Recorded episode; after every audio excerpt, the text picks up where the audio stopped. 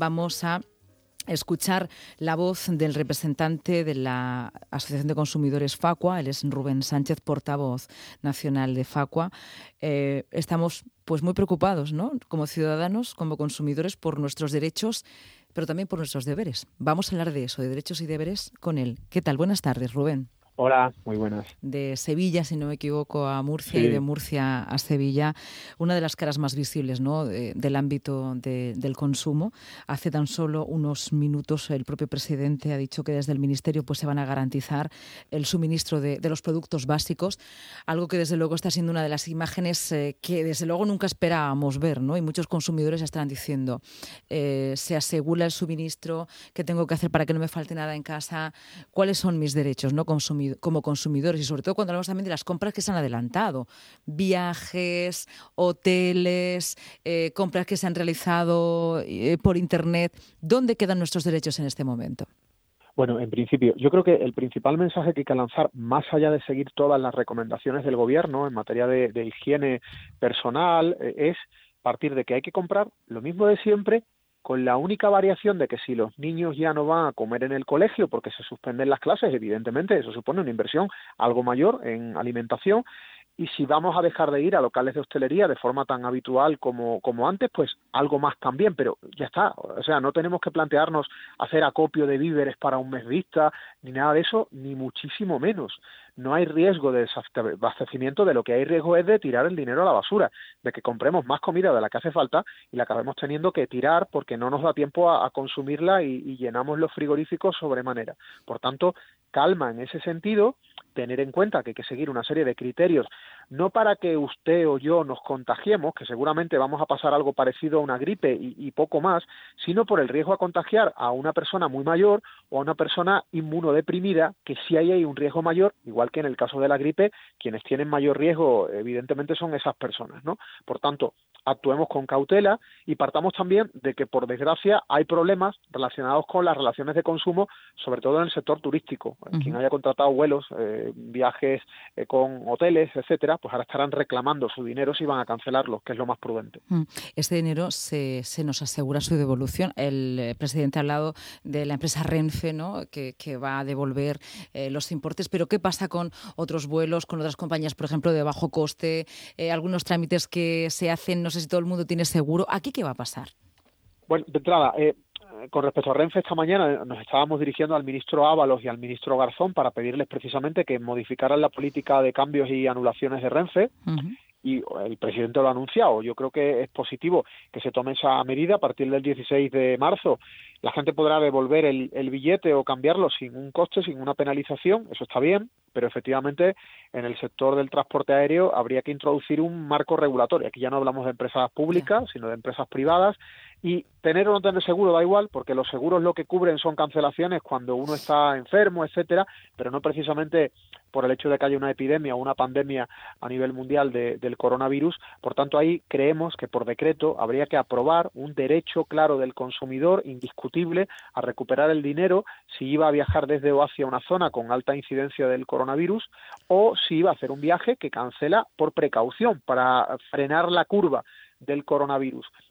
Hoy en día creemos que legalmente tendríamos el derecho, podríamos argumentar causa de fuerza mayor y reclamar, batallar, nos vamos a encontrar con la compañía diciéndonos que no, vamos a tener que denunciar ante los organismos de consumo, quizás tengamos que ir a tribunales, pero para ahorrar todo eso, yo creo que sería mucho mejor que el gobierno regulara, estableciera el derecho claro y que las empresas del sector del transporte y del turismo pues asumieran que tienen que devolver el dinero o cambiar los billetes esa asunción de responsabilidades es un poco benevolente. No sé si la ley les obliga.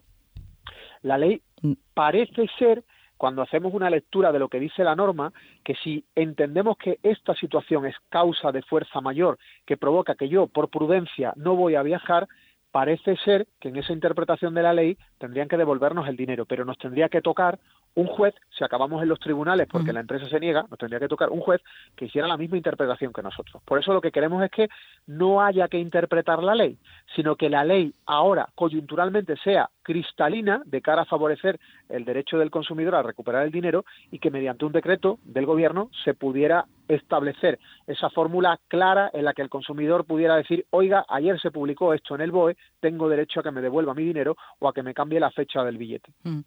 Rubén, eh, contigo quería hablar por última, por una, última cuestión, quería abordarla, ¿no? Y, es verdad que nos encontramos ante un escenario nuevo para todos, desde la comunicación, desde tu responsabilidad, su responsabilidad como portavoz nacional de Facua, y es que eh, no sabemos ni el tiempo que va a durar ni cómo va a ser. Estamos siempre llamando a la prudencia y al civismo y quería contigo abordar el tema de no solamente los derechos de los consumidores, sino también de nuestras responsabilidades. Hace unos instantes has dicho, bueno, intentar no comprar más de lo que de verdad podéis consumir.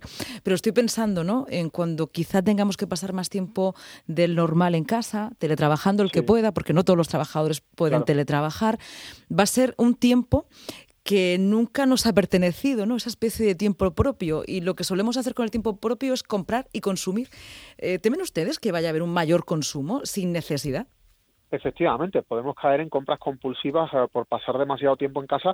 Los que tengamos o los que asumamos que vamos a pasar más mm. tiempo en casa, eh, hay que tener cuidado con eso, hay que cuidar nuestra economía y sobre todo hay que pensar desde la calma que el hecho de que la inmensa mayoría de la población acabe contagiada no va a ser más grave que una gripe posiblemente, pero hay otra minoría de población que son ancianos o que son personas inmunodeprimidas a las que tenemos que cuidar sobremanera sean o no sean de nuestra familia. Aquí se trata de una solidaridad que tenemos que asumir los ciudadanos que vivimos en España y pensemos que si tomamos las debidas medidas de higiene, si no llevamos a cabo viajes que no son absolutamente necesarios, vamos a contribuir a no ser contagiados y a no contagiar a otros.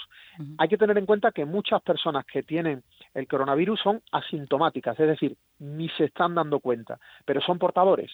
Y si son portadores, ponen en riesgo la salud de otras personas, que a su vez pueden poner en riesgo la salud de terceros, que serían esas personas mayores o inmunodeprimidas. Creo que es muy importante tener ese elemento en cuenta, es decir, no tengamos miedo por nosotros mismos, por lo que nos vaya a pasar a nosotros, sino por lo que le puede pasar a familiares, vecinos o, o conciudadanos. Y por eso hay que seguir las reglas que el presidente del gobierno, que los responsables de salud autonómicos están trasladándonos y que hay que cumplir, yo creo, a rajatabla. Mm, y que este es un tiempo para cuidarnos, para cuidar a los demás, para protegernos. No son unas vacaciones. Yo le quería ofrecer una imagen que ahora mismo está sucediendo en la región de Murcia y es bueno, pues el caso de muchas personas procedentes de Madrid y otras comunidades que como tenemos buen clima y, playa, pues están aquí, pero no es un veraneo y eso también pues conforta un grave riesgo, evidentemente. Pues sí, comporta un grave riesgo. Yo creo que los ciudadanos, sobre todo de la Comunidad de Madrid, donde está el principal foco en España, deberían asumir que tienen que quedarse allí, que no tienen que viajar a comunidades autónomas como Murcia, como Andalucía, eh, por muy atractivas que seamos a nivel turístico, sobre todo en épocas en las que sube la temperatura, no tienen que venir aquí porque es peligroso, porque nos ponen en riesgo a, los demás y lo que tienen que hacer es quedarse en sus respectivas comunidades autónomas, en sus provincias, en sus ciudades incluso, no realizar esos viajes en estos momentos, igual que nosotros también ahora debemos abstenernos de realizar viajes que no sean absolutamente necesarios. Yo, por ejemplo, tengo colaboraciones periódicas en algunos medios de comunicación que requieren que me desplace a Madrid, he cancelado esos viajes a Madrid, igual que no tendré ninguna reunión institucional de Facua de forma presencial en la Comunidad de Madrid, se pueden tener perfectamente por mm. videoconferencia. Evidentemente. Pues le doy las gracias eh, por estas palabras. Desde luego, nos encanta que nos visiten eh, pues eh, ciudadanos con vecinos de todas las comunidades a disfrutar, pero en el contexto y en el momento del disfrute. Ahora es el momento de pensar todos un poquito más en el otro y de protegernos. Rubén, muchas gracias. Afortunadamente la radio es bastante aséptica y nos permite poder tener este contacto sin ningún tipo de problema. Muchas gracias. nos podemos mandar un abrazo y un beso sin ningún tipo de, riesgo. Exactamente. encantado, un placer. Eh, contaremos, contaremos más con usted, que seguro que le necesitamos para los próximos días. Un abrazo. Otro. Adiós.